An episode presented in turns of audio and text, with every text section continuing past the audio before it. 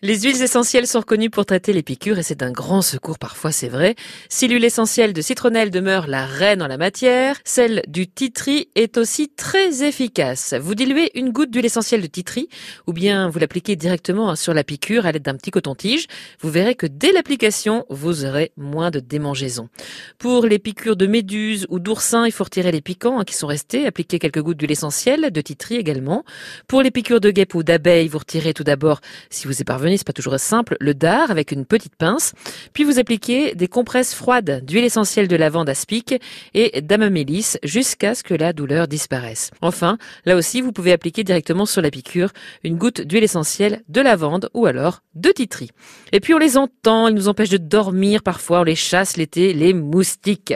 Comme pour les piqûres de guêpe, vous pouvez appliquer directement sur la piqûre de moustique une goutte d'huile essentielle de lavande ou de titri. Ou alors, ce qui marche bien aussi, c'est la allemande. Pour soulager la douleur après une piqûre d'insecte, vous pouvez prendre un flacon vide et vous faire vous-même votre petite mixture dans une huile neutre. Vous diluez les huiles essentielles dans cette huile neutre, environ 100 ml d'huile, 175 gouttes, alors 80 gouttes d'huile essentielle de lavande aspic, 40 gouttes d'huile essentielle d'eucalyptus citronné et aussi 40 gouttes d'huile essentielle de menthe des champs. Et là aussi, vous pouvez appliquer une à deux gouttes du mélange sur vos piqûres aussi souvent que nécessaire jusqu'à ce que ça s'améliore trois fois par jour jusqu'à guérison complète. C'est souvent ce qui est recommandé. Enfin, notez que les piqûres d'insectes peuvent causer des réactions allergiques, notamment lorsqu'il s'agit de guêpes, abeilles, frelons. Il faut évidemment dans ces cas-là consulter votre médecin.